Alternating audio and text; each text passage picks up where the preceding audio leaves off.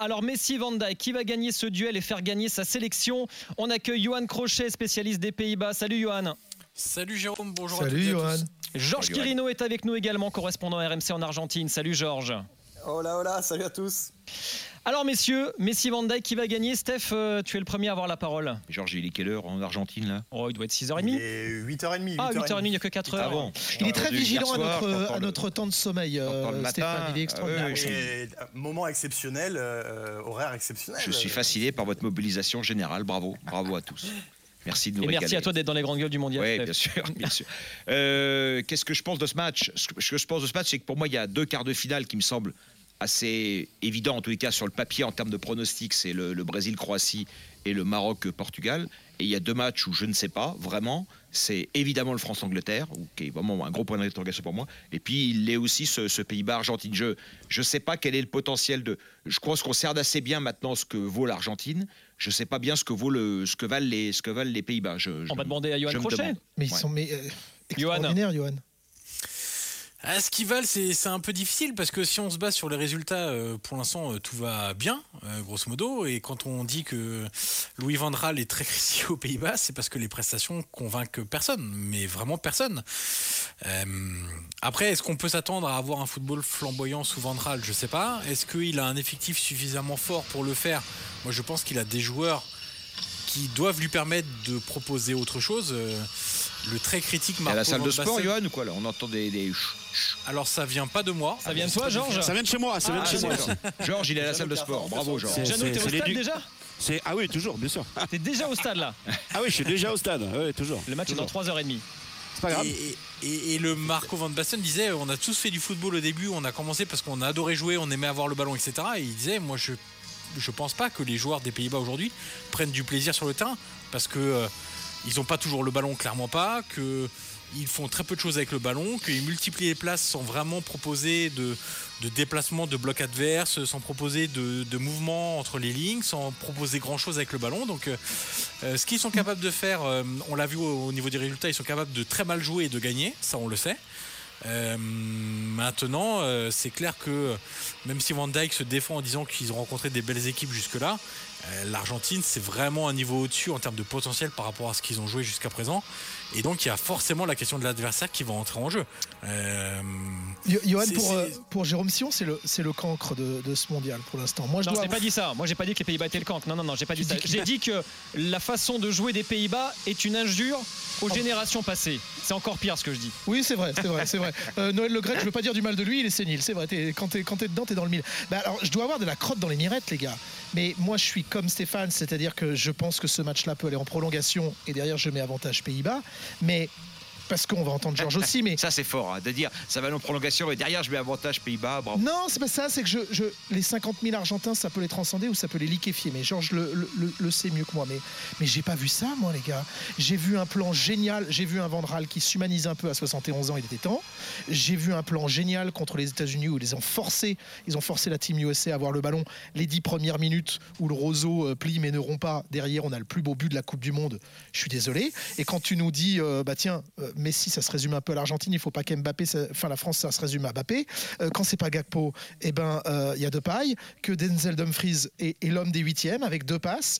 Que Blint à 33 ans euh, d'ici quoi euh, un mois est inoxydable. Oui, il y a pas Van Persie. Oui, il y a pas Van, euh, Van der Vaart. Ils ont un un, un- un pourcentage de tirs cadrés qui est très élevé, 6 sur 11 contre les États-Unis, et je trouve que dans leur temps fort, ils sont très forts au contraire, et qu'ils sont capables, le- eux, de faire un, un changement de rythme que d'autres euh, équipes n'ont pas été en mesure de le faire. Si l'Argentine n'est pas bien dans les 30 premières minutes, ça, ça pioche, et il n'y a pas de changement de rythme. Aux Pays-Bas, il y en a des gros. Et ils ont 88% d'arrêt grâce à Noppert. C'est le meilleur gardien. C'est un truc de malade, ce euh, garde- depuis ce le début de la compétition, dans, Ah ouais. dans ce registre-là, 80%, 88% d'arrêt quand le Loris en a 40. Euh, ça, c'est juste pour la, pour la parenthèse. Georges Quirino en Argentine, euh, qu'est-ce qu'on dit de ce quart de finale qui convoque des souvenirs évidemment aussi? Oui, évidemment, c'est un, classico euh, pour les Argentins. Ça rappelle aussi des bons souvenirs parce qu'ils ont gagné la finale du Mondial 78 et que le dernier match leur a donné une, qualification pour leur dernière finale. Euh, globalement, ce qui se dit, c'est qu'aujourd'hui, on va savoir très clairement ce que vaut cette équipe d'Argentine. C'est la une de la nation, la vérité sur euh, le terrain. On va voir un petit peu ce que vaut cette équipe. Hein. Johan, tu disais que justement, aujourd'hui, on va regarder l'adversaire. Les Argentins aussi regarde enfin l'adversaire aujourd'hui parce que jusqu'à maintenant, euh, leur parcours en Coupe du Monde euh, face à l'Australie, l'Arabie Saoudite, la Pologne, le Mexique, on va dire qu'ils n'ont pas eu d'adversaire encore de, de, grande valeur. Et je vais même aller plus loin, c'est que sur les quatre dernières années, euh, ils n'ont pas affronté de grosses cylindrées européennes, si ce n'est l'Italie lors de cette finalissima à Wembley, mais c'était face à une Italie qui était très touchée. On va dire moralement après son élimination en Coupe du Monde. Donc euh, finalement, on va voir ce que vaut l'Argentine vraiment aujourd'hui. C'est un peu ça ce qu'attendent de voir les Argentins pour voir s'ils peuvent se mettre à la hauteur des favoris pour la Coupe du Monde. Après, voilà, ils ont, euh, on va dire, des points forts. C'est Messi, pour beaucoup ici en Argentine, pour beaucoup de spécialistes. C'est peut-être la meilleure version qu'on a jamais vue de Messi en Coupe du Monde, notamment celle de face à, l'Australie lors du dernier match. et après, par contre, il y a un gros point d'interrogation, et ça, je pense que ça va être la clé du match c'est dans quel, euh, à quel niveau physique va arriver Rodrigo De Paul sur ce match-là. Il a un problème à la cuisse, il sera peut-être pas à 100%, c'est pas s'il va débuter la rencontre. Tu te rends compte, Georges, on est en train de se demander si euh, Rodrigo De Paul euh, ne, va pas manquer à l'Argentine, alors qu'à l'Atlético, il fait des performances moyennes quelconques. C'est vrai que c'est un des, un des meilleurs joueurs depuis le début de la compétition.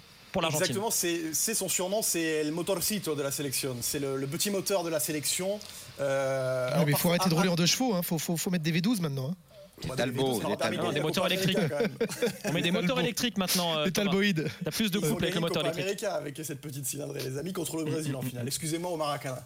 Euh, mais euh, ouais, non, De Paul, c'est un joueur clé pour cette équipe. On l'a vu d'ailleurs sur les deux premiers matchs quand il n'était pas au niveau.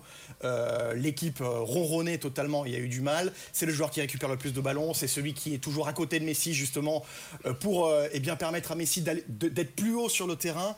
Donc s'il n'est pas à 100% De Paul. Les, les échos, Georges sur moi Scaloni, il, met, il met Enzo Fernandez à la place des Paredes et des Correa, là Dès le début Alors, en fait, Enzo Fernandez, a priori, il va débuter la rencontre. Okay. Euh, Correa, non. Alors, en fait, la grosse incertitude, c'est donc De Paul n'est pas à 100%, Di Maria non plus.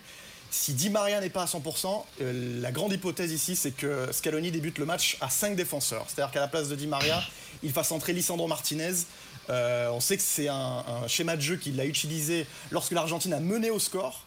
Euh, sur euh, les, dernières rencontres. Et c'est un schéma de jeu qu'il a beaucoup testé dernièrement. Et c'est aussi, aussi, les amis, parce que cette défense argentine n'a pas été beaucoup mise à mal depuis le début de la, compétition. Et euh, Otamendi, jusqu'à maintenant, il a été extraordinaire hein, sur des matchs face à des petites équipes face à des Gakpo ou des Memphis de paille, il va falloir voir ce que vaut vraiment cette charnière avec Romero et avec Lisandro Martinez donc qu'on va, qu'on va ajouter. Vous savez, Scaloni, il a toujours dit son maître mot c'est la prudence quand même pour cette Coupe du Monde et je pense qu'il va pas déroger à la règle pour ce match-là et partir à fond vers l'attaque. Renaud est avec nous dans les grandes gueules du mondial, supporter de l'Argentine. Salut Renaud. Oui, bon, bonjour messieurs. Salut Renaud. Renaud, est-ce que tu rêves d'un Argentine-Brésil en demi-finale, évidemment?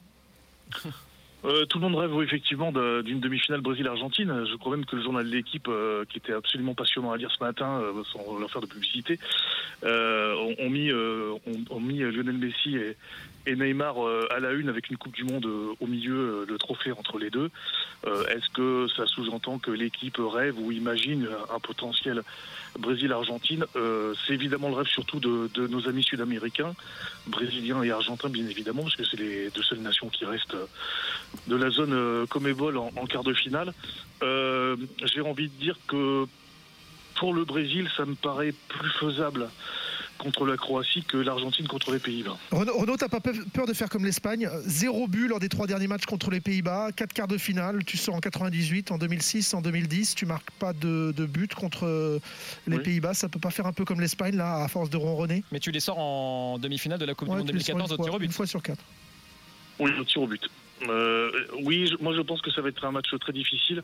Euh, les Néerlandais, euh, c'est vrai, ont, laissé on fait des prestations relativement moyennes. Moi, qui, ai suivi ça avec beaucoup d'intérêt, comme vous d'ailleurs, j'ai pu observer les matchs des Pays-Bas. Je trouve même que, l'Équateur, avec un peu plus de, un peu plus de, comment dire, avec un peu plus de volonté peut-être, ou je ne sais pas ce qui leur a manqué. Je, pense que l'Équateur pouvait par exemple battre les Pays-Bas lors du, du deuxième match de, de, poule où il y a eu un partout. Je pense qu'il étaient prenables. Là maintenant, les Néerlandais sont sortis, euh, sont sortis des poules. Euh, je pense que là, les compteurs sont remis à zéro et il ne faut pas rester forcément sur cette impression un peu mitigée de cette équipe néerlandaise les Pays-Bas, il y a, toujours du talent, il y a, toujours de la qualité. Euh, physiquement, ils sont costauds, ils sont forts. Techniquement, il y a comme quelques joueurs qui sont qui sont bien au-dessus de la de la mêlée.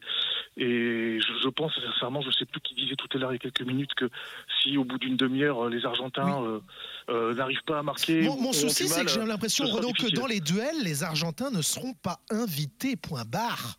Tu vois, dans les Ah, mais je suis d'accord, mais il y a un Ah, déficit, évidemment, il y a un déficit physique. Les Néerlandais sont, il y a comme des, des joueurs euh, avec, euh, avec des grosses carrures, avec du- de, la grosse intensité physique. Je pense que le match va être très très difficile pour les Argentins. Ils vont être, ça va être très douloureux pour eux. Malheureusement, même si je les aime beaucoup, il faut quand même être, euh, essayer d'être le plus objectif possible. Autant euh, les Brésiliens me paraissent costauds euh, sur toutes les lignes, et puis euh, ils ont des latéraux, ils ont des, ils ont des, des défenseurs costauds. Moi, je pense que la défense, la défense argentine va vraiment être mise à mal par euh, l'attaque et le milieu néerlandais. Et, on peut tout à fait envisager, euh, moi je peux tout à fait envisager les Pays-Bas euh, euh, en demi-finale contre contre le contre le Brésil, c'est tout à fait envisageable. Oui, ça aurait de la Et- gueule aussi d'ailleurs. hein. Juste, Renaud, je voulais juste interroger Oui. Johan sur Oui. cette demi-finale dont presque le monde entier rêve, Brésil-Argentine. Il y a aussi ça qu'il faut combattre pour les Néerlandais aujourd'hui.